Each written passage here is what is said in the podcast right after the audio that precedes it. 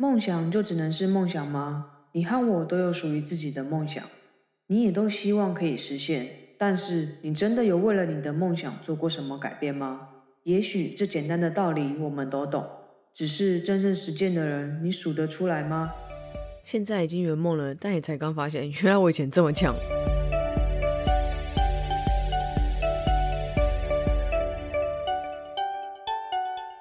这段话是我一开始认识 Brooke 的第一印象。那时候我们是先从彼此的 podcast 开始交流的。刚开始我就会觉得他总是在节目里面玩笑中带点生疏。其实我不会觉得他很呛啊，只是讲话稍微中肯了一点。我是这一集二零二零回顾特辑的剪辑师 Mini，同时也有在经营自己的 podcast，叫做精准美学。平常是在讲一些断舍离，还有其他生活方面跟极简相关的一些议题。那我跟 Brooke 是在巧妙的机缘之下，在脸书的外包社团认识的。后续常常在聊经营自媒体的话题，后来我们就越聊越熟。可能我等一下会时不时的出现一下哦。有发现这节开头很熟悉吗？还是觉得特别不一样呢？如果你是从节目最一开始就有在收听的话，应该会发现，咦，这个不是频道的自我介绍吗？这期档案是不是剪辑上出错？剪辑师可能在睡觉吧。如果你是后来才加入的，就会发现怎么和之前的惯性登场台词不一样呢？没有错，这集特别计划是想说，在过年后要出点不一样的招数，来点不一样的让你摸不透，也希望你可以体验和以往不同的内容，透过回顾过去，一起见证我和你的成长，或是一起笑一下之前我做的蠢事也好。那既然是新的一年，就要以新的姿态登场，你们准备好了吗？等等，在那之前，一起回顾过去我在频道里分享了什么内容，以及你学到了哪些知识呢？因为我多变和爱挑战的个性，过去也尝试了不少不同领域的东西，一直到现在经营的 The Brooklyn Club 这个品牌。那你们知道为什么我现在选择专心打造这个品牌吗？除了因为本身这件事情很有趣之外，也因为我一直想创作属于我个人的内容。重点是它很有挑战，也可以一直让我发现新鲜事。这也就是为什么我最后决定要对这个多变的梦想专一。曾经以为我什么都会，什么都只会皮毛的技能会让我变成啊社会废材。后来嘎仔，我遇到网络行销，在这个领域我可以发挥所长，东看看西看看，把这些经验化成养分，在网络行销这个领域啊发扬光大。同时，我最初的品牌也诞生了，是要负起责任，好好照顾它。网络发展至今也已经好几年了，你看我早已习惯有网络在身边的日子。但是你有停下脚步过，发现你的机会吗？被大量资讯塞满的生活，是因为网络的发展，它悄悄进入你的生活，但你却不曾在其中发现它的特别。要不是今天疫情的影响，你会发现网络其实还有其他的可能性吗？如果没有网络，你如何待在家还可以更新疫情的发展呢？又或是想着有着远端工作的可能性，那你是否考虑在网络上开始打造一份属于自己的自动化收入来源呢？网络一直都存在，只是多数人都没有在网络上发现商机，直到去年疫情的爆发，才正视到这个问题，开始网络经营之路。这波疫情你有受到影响吗？还是其实平常就已经快要不行了？这次黑天鹅事件对你的生活有了哪些改变？你是那群遇到困难就想逃避？把罪怪到其他事情上面的人，还是遇到越有挑战的事就越觉得兴奋呢？如果你是前者，我建议你现在可以直接跳下一个节目了。这集啊，可能不适合你。疫情的袭击对你来说只是刚好而已。假设你是后者，这集你绝对不能错过。你现在发现以前怎么可以这么一本正经的讲你们呢？好了，重点是疫情后的时代，你过得如何呢？这次的事件对你来说是逆转决胜点，还是压垮你的最后一根稻草呢？至于我的结果是什么，继续听下去就知道了。你觉得生活和工作是对立两面的吗？还是他们其实可以像海葵和小丑鱼一样共存呢？当初我做这节目的啊有两个，一个是要让大家认知，其实工作即是生活，生活啊即是工作，彼此之间是无法切割清楚的。另一个原因呢，则是想和大家分享当时我的日常，可以让你们多了解我一点，拉近我们彼此之间的距离啊。你受够每个月只领不到三万的薪水吗？还是你无法忍受每天必须朝九晚五的打卡？又或是明明没有事做，却还是要被绑在办公室？如果有一项你的回答是肯定的，那你有想过脱离现状，开始为自己打造梦想中的未来吗？最后再问你一个问题好了，你的梦想是不是需要钱才能实现呢？所以你是不是要开始打造至少一份收入，是可以让你实现愿望的呢？如果你不知道怎么开始，利用网络获利绝对会是你的选择。我们应该都明白，无论你梦想中的生活是什么样子，如果想要实现啊，都需要拥有额外的收入来协助你完成，对吧？在这之前，你已经知道网络拥有无限发展的可能，那你还在等什么呢？现在开始就利用网络打造一份二十四小时都能为你获利的额外收入，协助你实现梦想。今天呢，就来和你聊聊，在生活中有没有哪一句话是你最讨厌听到的，而且啊是会浑身不对劲的那一种？我的只有三个字，就是没办法。如果你在路上或是讯息中被我发现，在还没有思考之前就回答“没办法”这三个字，我一定剁你手手。虽然财富一直是不败的市场之一，但是这几年“财富自由”这个词特别流行。你刚刚该不会以为我要和你讨论什么钱不重要的你的废话吧？才不是！虽然我以前一直这么认为，但是啊，我要打翻自己过去对金钱错误的观念。我必须要说，财富真他妈的重要，要在江湖上走一番啊才会知道。不小心从这集开始，我的形象就崩坏了。实在是因为太激动了，所以就我们就先当做没有这一段过去的，就让它成为过去吧。人呢要向前看的。嗯，我以前啊就是那种会把行程都塞爆的那一种。每当有突发状况的时候啊，我都会感到很心烦，心想为什么就不能安安稳稳的过日子啊？一直到后来我才发现，这其实就是一直待在舒适圈的心态。人生没有挑战就不会成长。但我想要强调，不是说你就不需要先做规划。而是在规划以外的事情，你该怎么面对？其实当初会有那样的感受啊，是因为待在舒适圈太久，不知道挑战和变化长得是什么样子了，才会啊有比较负面的情绪产生。但随着时间的推移，我渐渐了解到，面对变化该有的态度就是保持弹性，保持着计划随时都会被改变，甚至在执行的当下都会有突发状况，导致啊无法如计划般完美执行。假设说今天你是一个满怀斗志的青年啊，有很多梦想想要去追，恭喜你。但是你行动了吗？该不会想完就留在原地不动吧？好像你的梦想莫名其妙的就会自己实现。拜托啊，别傻了，天下真的没有这种不劳而获的事情。想要的东西要自己争取，梦想要搭配的是计划和行动。没有梦想，他们就真的只能是梦想。这里只有一句话要送你：拥有梦想很好，但是你要搭配的是计划和行动去服用。不然，你还是不要和大家说你的梦想好了，免得大家哈哈大笑。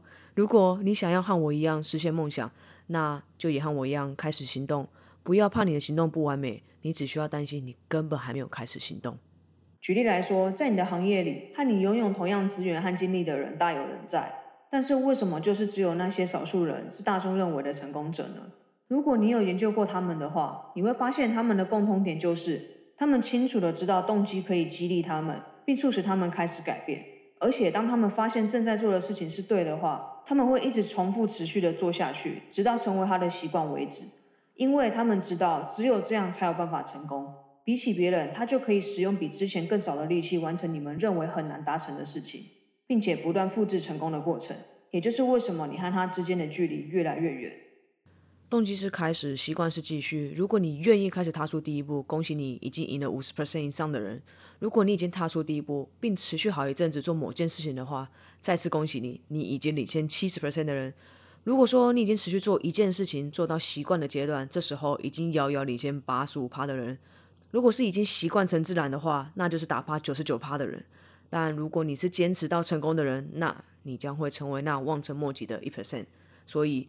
一切都取决于你的行为，想要成为什么样的人，就要做出什么样的行动。这集就直接来个开门见山法好了。今天就要来和你说，网络行销你最应该知道的三大核心。无论你是行销老手，还是刚开始要接触行销的新手小白，接下来要和你们分享的内容真的非常重要。如果你已经接触行销一阵子了，但是你不知道也没有听过今天要介绍的三大核心，你别跟我说你是行销人。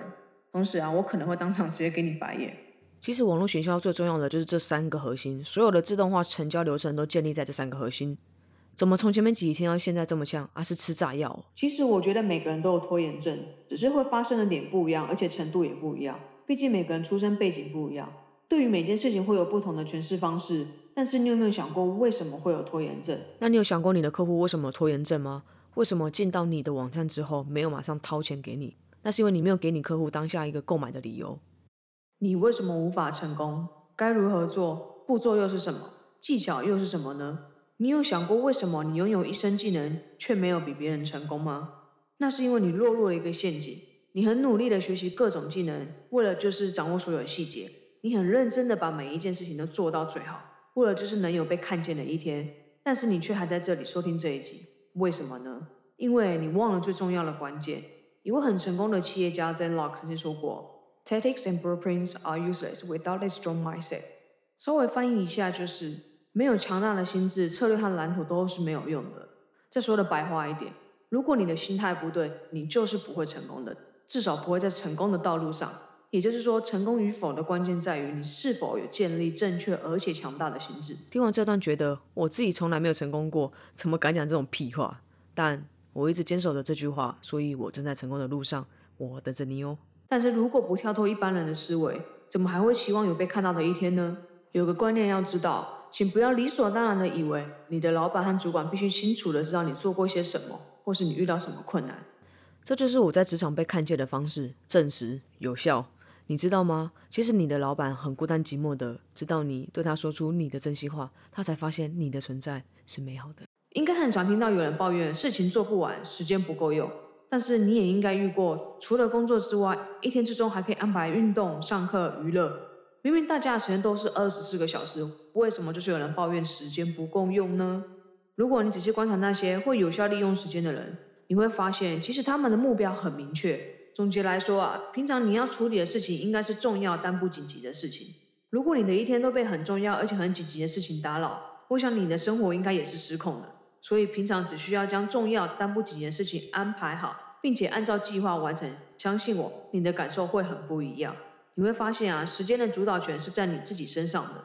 这里啊，最需要的就是生活中应该要避免整天都在处理不紧急也不重要的事情。因为有时候就算不完成，也不会对人生有什么影响。你需要把时间花在更有价值的事情上面。这集，嗯，我无以置评。这就是单纯的时间管理实战守则。你有需要就再去听听吧。呃，我要下一集了。节目开播也超过一个月了，想说啊，来点不一样的，尝试聊聊我的生活日常。如果这集表现不好，大概今天也会是最后一集日常更新了吧。其实这集也没什么重点，只是因为我想不到什么主题，但还是没有忘记更新。这就是我休息的方式。你的商品卖不出去吗？什么？你以为一个商品可以卖给所有人？这就是为什么你找不到你客户的原因呢？没有一个产品适合所有人，更没有一个产品可以帮助人类解决所有的问题。不然，这世界上早就不需要有这么多产品了。什么时候开始走这种浮夸路线？但还是不敢呛人的风格。可能以前工作压力太大了吧。这集主要在分享精准化你的目标客户。你需要清楚的知道你要将商品卖给谁，你才会知道要用什么样的方式和你的目标客户沟通。这部分会比较难执行一点，因为各领域的成功者通常比较难近距离的接触。有一句话说啊，要学习就要向第一名的人学习，所以我都会去研究他们做过了些什么，为什么要这么做，然后去尝试看看他们的方式是否适合我，再依照这些经验去做调整，成为真正符合我的模式。不过这些都是比较需要长时间去研究的。所以还是会建议平常就需要关注并试验，这样才有办法随着时间成长哦。你知道成功的要件有三个吗？第一个帮成功者工作，第二个和成功者工作，第三个让成功者替你工作。但你这集听到的只是在看成功者工作而已，所以不要再听我屁话了，赶快就按照我说的做吧，先帮成功者工作。今天你收获满满吗？记得避开地雷区。喜欢今天的内容啊，拜托告诉我，这样我才知道要继续提供什么样的内容给你们啊。也欢迎你告诉我你还踩过哪些地雷？你有发现吗？刚刚那几句就是行动呼吁，马上现学现卖。你看我这天赋异禀。我怎么现在才发现我这么自恋？这集主要是在讲名单收集的三大错误。第一个是你收集名单的主题和你的受众想要的内容不一致。第二个，当你发现你的名单收集主题没有效时，你可以测试不同内容，但不要三天两头就做改变，因为数据收集需要一些时间。第三个就是没有行动呼吁。如果说今天我到你的网站，你没有告诉我你希望我做什么，那我就只好跟你 say 拜拜，直接要把你的网站关掉。你就这样失去我这个美好的客户了。所以下次在收集名单时，记得别犯这三个错误哦。我会建议透过名单词典将你的社群名单变成你的 email 名单。所以收集 email 名单到底有什么好处呢？第一个你可以享有的好处是可以终身骚扰你的粉丝啊，不是，是终身可以和你的受众互动啊。你以为 email 不能再用吗？那就大错特错了。你知道这个频道的宗旨吗？为什么我一直强调自动化的成交系统？因为我想要拥有更多的时间陪伴我更重要的人，而不是我的老板、我的同事，更不是我的客户。虽然这集我讲的是要拥有更多的时间，必须要先掌握社群名单、email 名单和在信销名单。不过，真正重要的是你客户的 email，原因就在刚刚回顾的那段 podcast 里。想让客户无法拒绝你的产品和服务吗？正在提供全世界最好产品的你，有着卖不出去的烦恼吗？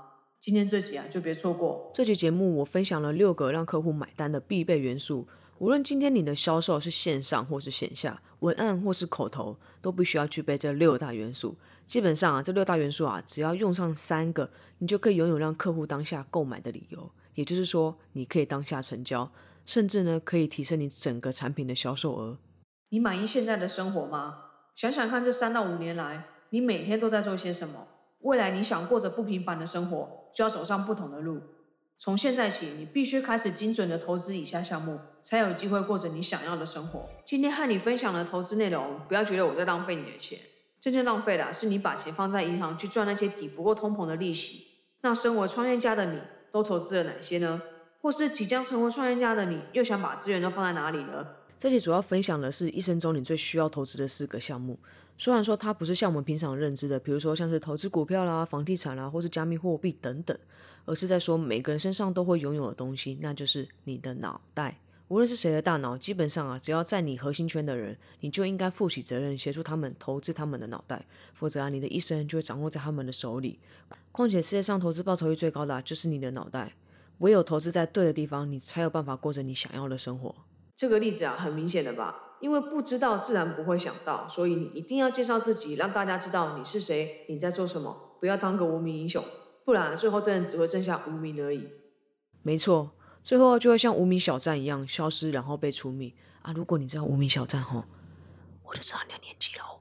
其实这集我觉得非常重要，无论你现在的经营模式，或是说你的项目是什么，在节目中介绍这三个错误是很多人都会忽略的。也因为在刚开始没有把这三点做到，所以造成后端成交会比较困难。这三个错误，如果你不小心犯了，那将会提高你的行销成本。我想那是你不愿意面对的，对吧？如果你想要避免犯下这三个错误，很建议你一定要去收听这一集。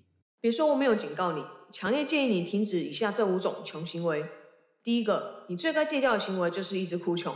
事出必有因，人会穷不是没有道理的，好吗？如果你没有在投资脑袋，没有在增进和投资相关的知识，你以为就会变有钱吗？要是这样就可以摆脱贫困，你还需要听这一集吗？而且啊，要是只要躺着什么都不用做就能增加收入，你真的敢去赚吗？所以啊，不要只光会用嘴巴说穷，你要是一直说，真的会成真啊！你还是赶快做出行动，改变现状。说着说着就有钱进来，那我和你们说了这么多，我不就有钱到爆炸吗？好，这集呢，我们就先听到这边，不然我怕我讲话太中肯啊，你们会不爽。或许我表达方式还是稍微强烈了一点，不过我的目的呢，也是想要打醒某些人，可能是你，也可能不是你。不过这些都不重要，我的目的呢，就是希望你在听完这集之后会感到愧疚，你会反省自己，你会做出行动，让自己更有动力向前迈进。这样啊，我做这些目的就达成了。我做这个频道的目的呢，就是希望可以帮助更多的人朝他们的目标前进。但是在这过程中，我发现大家并不是这么的自动自发。我才用这种方式一针见血的方式来告诉你自己做出行动是多么的重要。想要被帮助，想要改变，前提是建立在你愿意被帮助。因为他一直以来发布的内容都持续的有提醒到我，而且有时候我会发现这些道理虽然我们都知道，可是需要人鞭策，不然就还是一样废在那边。所以我一边在剪的当下，我也觉得好像哪里怪怪的。不认真一点，好像就会觉得良心不安。这集要来聊聊我是如何决定我的创业主题内容。市场的选择通常会决定一个事业未来的命运，不是说选了就不能再改，过程中一定是不断的修正，找到一个合适的去发展。但是你也知道，创业要的不只是热忱，也很烧钱的。所以要怎么少走一点弯路，尽快找到属于你的市场？今天就用五步骤带你找出属于你的网络创业市场。老实说，要找到一个可以发挥的市场很难。但也可以很简单，可以这么说啦。很多时候你不想做的事情，或是你觉得做了很困难、很痛苦的事情，很多时候原因是出在你做这些事情的时候没有成就感。所以其实会建议你，假设说今天你真的不知道要挑选什么市场，先从你最擅长的开始发挥。或许那不是你最喜欢的，或是你最有兴趣想要发展的内容。但是因为那是你最擅长的事情，所以要从那边开始的难度啊会比较低，也会更快达到另外一个层级。将你擅长的事情做到极致之后，你所得到的成就感会让你有动力想要发展下去。当然，如果你还没有兴趣的话，也没有关系，因为今天你已经将第一个事业做起来之后，你会拥有更多的经验。当你想要转换跑道的时候，第一次的经验也会对你有很大的帮助。你和我一样，常在某个网站中看到一些成功人士特质的大同整吗？因为我实在太常看到类似的文章，所以我决定把它们都收集起来，整理出了二十大最常出现、号称是成功人士的共通点，但又不一定保证每位都有的特质啊。我知道听起来很乖，总之听听看有哪些是你具备的，哪些是你缺少的。中一个得一分，先记下你的分数，然后在这集节目的最后，一起来看看你的成功指数有多高。当初我做这节目的啊，其实有两个，第一个就是希望透过在节目中分享的二十个成功人士的特质。让听众可以透过这些特质去检视自己平时的习惯，可以去对比说，相较于这些成功人士，自己和他们的差别是什么？可以找到成功与不成功人之间的真正差别，作为警惕自己的方式。那另外一方面的话，只是我想要利用不同节目呈现形式来测试看看，这样的呈现方式是不是我受众可以接受的。结果你猜如何？节目表现其实没有特别好，但确实有做到让人醒思这个目的。比起节目的表现，现在对我来说可以影响更多的人，是我的目标。所以，如果你有透过我的节目得到帮助的话，欢迎来我的 Instagram 或是 Facebook 留言或私讯让我知道，我很乐意再提供你额外的协助，协助你完成目标。你还在烦恼不知道该怎么选定创业市场吗？先从加入这四大市场开始，就不怕没有人买单。在前面几集有提到网络新手创业的五大步骤，那第一个步骤的话呢，就是选定你的市场和定位。假设说你在听了第二十五集还是没有想法的话，那这里呢就是提供给大家四个保证有市场的领域。如果想要知道是哪四个领域呢，可以回去收听第二十七集。这边我比较想要回馈的是，在这集提供的大众市场虽然是不败的定位，但是是因为是红海，所以会有很多的竞争者在里面。这个时候你可以成功的关键就是差异化。重点就是在这四大市场之中选择其中一个，并加上一些元素，让你和你的竞争者有所区别，提供给你的受众一个向你购买的理由。在达成目标的过程中，决断力占据了很重要的角色。如果你对每件事情都想太多，或是什么都要的话，甚至想要达到最完美的状态，你只会浪费更多时间而已。不要因为一些无聊的坚持影响你做决定的坚定性，让你的进度啊停滞不前。因为这世界只有不完美的行动以及完美的不行动，因为没有完美的存在，所以你每一次的行动其实都是不完美的。我直接就在这里告诉你这集的结论是什么：你要拥有明确的目标，你才会知道要往哪一个方向去前进，你才有可能真正达到你想要的。很多时候你都会说啊，我想要去过我想要真正的生活啊，但是你真的有想过你所谓真正想要过的生活是什么样子吗？你有办法想象出来，甚至是画出来吗？如果我刚刚问的那些问题你都无法回答的话，你现在应该要做的事情是想想你要的到底是什么，把它具体化，你才会知道如何到达。世界上啊，没有完美的行动，只有完美的不行动。讲白话一点，就是世界上没有什么行动是完美的，一定都是在到达目的地的过程中会一直做修正。那我为什么会说完美的不行动呢？因为不行动就是没有任何作为，所以根本没有完不完美的问题。所以重点就在于你到底实际行动了没？你到底为了你的目标做出什么承诺呢？嘿，我之前常常提到，不管你是在什么行业、什么奇奇怪怪的领域都一样，只要你的事业公司要赚钱，就一定要收集客户名单，因为那会是你最有价值的事业资产。所以今天就来分享该利用什么小诀窍收集你潜在客户的名单，以及五种常见吸引名单的内容形式。剪辑师又出现了。其实一直以来，我都和 Brooke 不断交流制作节目，还有经营网络事业，甚至是创业相关的话题。那当时我知道他朝着梦想努力的点点滴滴，中间发生也蛮多故事的。相较于我，我觉得他对于打造自己事业这件事非常的坚定不移。后续发生什么事情，让我们继续看下去吧。你发现这集的开头和过去的集数不太一样吗？这意味着什么？你们知道吗？意味着啊，在制作这集的时候，已经代表我的第一个产品正式上线了。虽然我并没有完整的做出整个产品，但实际上已经有人向我购买。这也就代表我和你们说的方式，先拿到市场上去做测试，再用心的花时间把它制作出来是可行的。那这集的话，也是我品牌创立的一个里程碑，不只是我开始发售我的第一个产品，也是我完整的制作出两个有效的成交系统。成功的贩售出我的第一个商品。当时也期待这个品牌在未来能够顺利发展。我们老是常把改变挂在嘴边，或是向自己发誓说下次绝对不会再做叉叉叉，结果你猜发生了什么事？很厉害的，什么事都没发生。如果你不喜欢现状，就不要只是单纯找人发牢骚，抱怨完就没事了一样，还是回去赖在沙发上捧着你的爆米花追剧。你或许该想想，你是不愿意改变，还是懒得改变，或是害怕改变呢？让你停滞不前的真正原因到底是什么？其实过去我遇过很多人，当然也包含我之前的自己，很常把想要改变挂在嘴边，却没有做出实际的行动。这也是为什么当初我做这集的理由。我想要透过我之前的经历和其他人的故事，让你知道只出一张嘴是多么可怕的事情。不希望你也和我一样犯相同的错误。预告一下，这是我在我停止更新前的最后一集。至于原因是什么呢？我等一下会告诉你。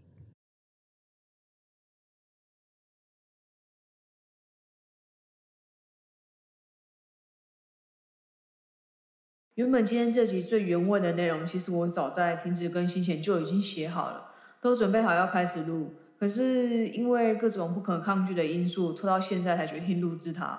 只是要在录之前，我重新顺了一下我原本要说的内容，结果才发现我之前要说的内容啊，无趣到连我自己可能听到都会睡着。所以我就在思考，到底要怎么样才可以让它变得更有趣，才不会让你和我都睡着。于是啊，我在发呆的过程中，我突然想到，最近因为我刚加入 Terry 老师的团队，我身在最强的行销团队里面，却忘记身边不就有很多人生胜利组可以偷偷观察吗？接着我就花了一个月的时间在偷看和偷听。哎，不是啦，我是说我在默默的观察工作的伙伴为什么都可以这么强大，他们到底都做些了什么，或是说做些什么和普通人不一样的，是什么样的思考模式让他们与众不同？那我是不是可以把他们脑袋里面的东西都放进我的脑袋呢？直到下一集出现，我停止更新大概四个月左右。起初停止更新只是因为新产品上市，我实在是有太多事情要忙了，一个人啊没办法兼顾很多面向，只好先专注在我新品的发售。没想到过程中因为遇到很多困难需要面对，心态上的调整和调试占据了我大部分的时间，导致一停就是四个月。那时我也做了裸辞这个决定。很帅，但也很笨，导致生活压力啊变得很大，没有收入却一直在支出，眼看存款就要见底了，心里啊更是焦急。虽然我尝试透过新品想要赚取更多收入，但不像我思考的容易。最后我选择了逃避面对当下的一切，跑去躲起来了。直到我再次遇到我这辈子的贵人 Terry 老师，那时老师团队正在征才，想要招募更多有能力的人加入行销团队。我也不记得当下为什么我会看见这个讯息，甚至抓住当下的机会奋力一搏，只觉得好像为了生存，我总该做点什么。可是因为这个决定，让我从原本逃避面对现况的态度，转换到正面对决。过程中虽然很挣扎，但看见现在的改变，却觉得很开心，因为这一切是值得的。就是没有这四个月的经历，我不会反思我真正需要的是什么。更不会知道过去的我做错了些什么，是不是有我可以现在就开始做改变的呢？于是你看到全新的我诞生了。那时候在帮他录这集的时候，我一边听到他说之前裸辞但没有想象中顺利的这段往事，身为朋友的我也只能在旁边默默的支持。那刚刚前面的空白十秒，就是象征性的代表节目当时停更的这个阶段。现在资讯大爆炸，你只有三秒的机会让你的目标客户对你有兴趣。所以今天我就来告诉你们，我发现验证有效，如何让客户的眼睛停留在你身上的六种魔法，让他们划过看过，绝对不会错过。没错，事隔三四个月，其实就可以改变一个人的思维。看着我之前写好的稿子，发现实在是有够无趣，所以啊，我就利用现有的资源，将它变成比较特别的内容，至少要让更多的人想要听下去。这也是我重新思考我的节目到底要提供什么样的内容给你，才是对你最有帮助的。我想这部分你在接下来的集数应该就会发现。自从上周我重新启动我个人品牌的经营，我每天大概只有睡三到四个小时吧。每天的电量大概就跟我使用很久的手机一样，无论怎么充电，实际的电量大概都只有百分之八十 percent。只要大脑开始运作耗氧的时候啊，电量就会急速的下降，不到几个小时的时间，电量显示就已经是红色的了。手机可以马上充电让它恢复电力，可是人类不行啊，所以我只好靠意志力和咖啡因撑下去。现在一天咖啡的量大概是我过去的三倍，不过只要可以让我维持清醒，继续把稿子完成分享给你就够了。是的，那时候我刚加入 Terra 的形象团队啊，没有多久，实在有太多的事情需要适应，同时要兼顾团队里的任务之外，我还需要重新规划 f a v o r Brook 这个品牌的未来。况且我已经有太多的时间没有同时尬两个工作，所以导致我一整天睡得很少，也就造成我每天其实啊都很累。不过我觉得是必经之路了，而且也会是我需要学习去调整的部分。所以当下我其实并没有对这件事情有任何的抱怨，就只是分享给大家我当下的状况。那在这集我提供的内容呢，会是过去没有提到过的，而且呈现的方式也是音频节目中比较难呈现的，那就是工具或公式上面的使用。不过我还是挑战了这件事情，而且效果还真的不错呢。这有可能是因为从这集开始我下标的方式有点不太一样。如果你有长时间在追踪我的话，你应该会发现这件事情。我把过去啊只有摆重点的标题把它加长之外。还让它看起来比较像是在对话，而不是正在下标而已。由于我发现这样的下标方式会带给我极大的改变，而且过程中也蛮有心得的，所以之后我会做关于这类主题的节目和你分享。那就先给他期待起来喽。听到这边，我还记得那时候他刚做这份工作不久之后，常常看到他真的是到三四点还在回我讯息。那时候他除了要适应新的工作以外，还必须要在下班的时候产出内容，还有固定更新。我其实打从心里蛮佩服，然后也有点 小心疼，因为他对于自己的内容产出有一定程度的要求。哪像我啊这种放牛吃草型的佛系经营者，最近实在有感而发。我发现有太多人对自己有太多的预设立场，总是觉得自己不够好。明明有很多知识和能力可以帮助更多人，但一直卡在自己有没有资格这件事情上面。所以这期就要来离心，到底发生什么事？其实呢，名义上是帮助大家在听完这期节目之后啊，可以立马开始建立自信，但实际上我是做给自己的。过去其实我也有自我怀疑的时候吧，但是我确实透过在这些节目中介绍的几种建立自信的方式啊，来帮助我自己。所以我其实在检视我是不是有做到这些练习，让我自己来变得更强大。于是我把它包装成可以让你们也和我一样建立更强大的心智。希望你在听完这集之后，你能收获满满，立马建立起你的自信，将你会的分享给更多人。听到这边，很多人会觉得布鲁讲话很自以为又很直白。我那时候一开始在听他节目的时候，有好几次有被打醒的感觉，一直到这一次剪回顾特辑的时候，还是有再度的唤醒我应该要。有正确的方法啊、心态，还有努力不懈的毅力，包含之前我在跟他聊我自己的一些处境，他都会很认真的给我一些有建设性的建议。我觉得想法还是最根本的。像我是一个超没有自信又很常自我怀疑的人，即便知道自己该做什么、该往哪个方向前进，但还是会需要建立一个正确的心态。哎，我跟你说，网络学校就是写写文章、录录影片，然后把它们放上网络。放上社群平台就好啦，然后啊，流量就是一切，其他的其实根本不用顾虑啦。哎，我说真的，不要随便就是说这种误人子弟的话，这可是天大的骗局啊！这集就要分析到底是什么误会才会有这样的迷失在市面上流传，以及真正的成功案例到底是怎么执行的呢？节目经营至今第三十四集，也就是这一集，是目前为止表现最好的一集。我觉得原因有两个。第一个呢，就是标题实在取得太吸引人了，导致大部分的人看到标题之后就会想要点击进去收听节目。第二个则是这次的选题啊比较特别一点，除了是人们比较害怕的错误为开头之外，还提供了成功案例的分析，甚至提供成功案例的合作机会。因此，这也是为什么这集表现的比其他都还要好。而且啊，我也是因为这集才真正的深入分析过去我做的节目之中有哪一些是比较受大家欢迎的，有哪一些是表现的差强人意。结果我发现，频道的收听者比较喜欢我聊网络行销、网络创业，或是任何关于网络经营的东西。反而啊，关于个人成长、个人投资有兴趣的会比较少。这可能的原因大概是因为我过去我收集的名单比较多，是因为网络行销而来的。我，反而比较少针对个人成长的部分啊去做琢磨，也就会导致说我多数的听众比较喜欢我讲网络经营的相关内容。所以未来我可能也会比较着重在这个部分。不过，如果你是个人成长相关的忠实粉丝，那也请你告诉我，我想想看有没有什么办法可以两全其美。我想要先问问你，平常都是怎么创作的呢？是属于时间一到就逼自己坐在电脑桌前面，一定要把内容完成的那一种，还是说你是属于那种灵感来了再写的那一种呢？灵感这个东西其实很有趣，你越是想要它来的时候，它越是调皮，越是不想理你。所以，如果你的生活是需要靠灵感吃饭的话，建议啊，平时就需要有收集题材的习惯。无论你是在哪个产业，无论你的职位是如何，记录你做过的事情，并将它分享出去，都远比你每天想破头要创造出新的东西都还要更值得。因为是你曾经做过的事情，它将会是成为你的经验，成为你成长道路上面的养分。而且啊，透过这些经历，你会变得更强大。记住一句：记录代替创造，绝对是你最自然的方式，也是最有效和你受众沟通的方式。因为你让人觉得你和他很接近。你觉得有钱人和一般人真正的差距在哪里呢？是钱，是学历，是品性，是家世背景，还是历练丰富、成熟的人？我会跟你说，都不是。有钱人和普通人的差别只有一个关键：每个人都拥有，但是多数人都不会发现，因此根本也不会去投资，不会去成长，才会穷一辈子。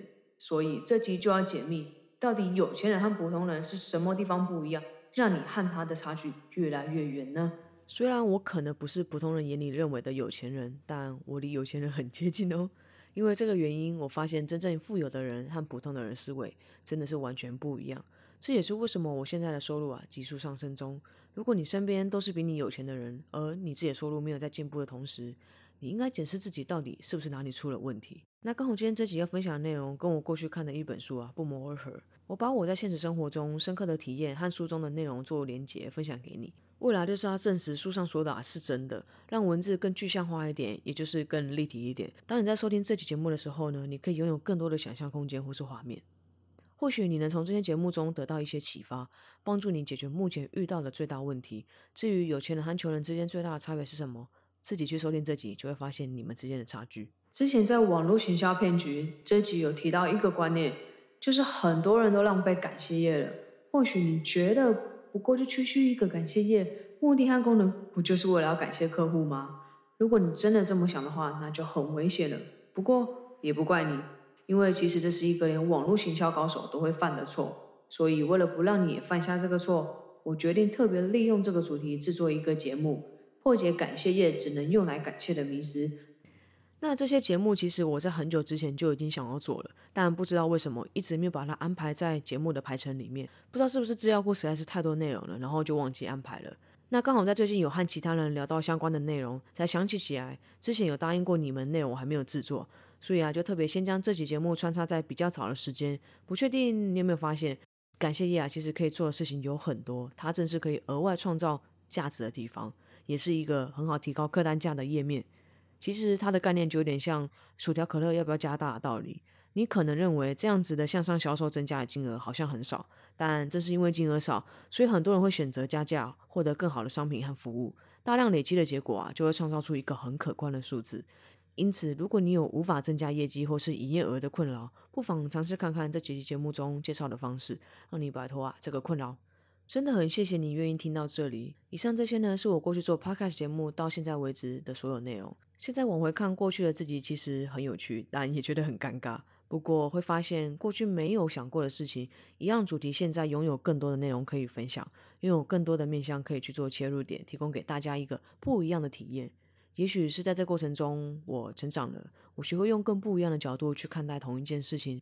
我比过去更会多加思考，这样子的内容，这样的主题是否有更好的呈现方式可以提供给你，或是有更好的内容可以分享给你。我不太确定，在听了这期节目之后，你的想法是什么？如果你愿意的话，欢迎来我的 Instagram 或者 Facebook 私讯呢，给我回馈，我才能更知道你真正的需求是什么，提供给你啊更精准的内容。那在新的一年，我会持续思考什么样的呈现方式，以及提供什么的内容可以更帮助到你。所以在第二集更新时，希望你可以感受到我带给你的另外一个层次的体验。至于内容是什么呢？那就保密到你正式听到第二季的第一集内容吧。光帮他剪这一集，我就觉得很累了，还要帮他想第二季的内容，我实在心很累呢。开玩笑的，很有趣，好不好？也是因为这次的机会，帮他录制还有后置这个特别企划，可以让我一起回顾他的频道成长。跟他一起工作，可以看得出来，他真的是很认真在筹备内容。不过看看我自己，相形之下，觉得超级惭愧的。那最后，感谢你收听这集特别计划。和我一起回顾我们过去曾经经历过了什么，同时也希望你能回顾过去一年你完成了什么，有什么是你值得感谢的？有什么是你值得改善的？花点时间想想我刚刚的问题，你会发现其实你做了很多值得令人骄傲的事。而在未来，你可以突破自我，迈向下一个里程碑。这期节目就到这里喽，期待第二集与你相见。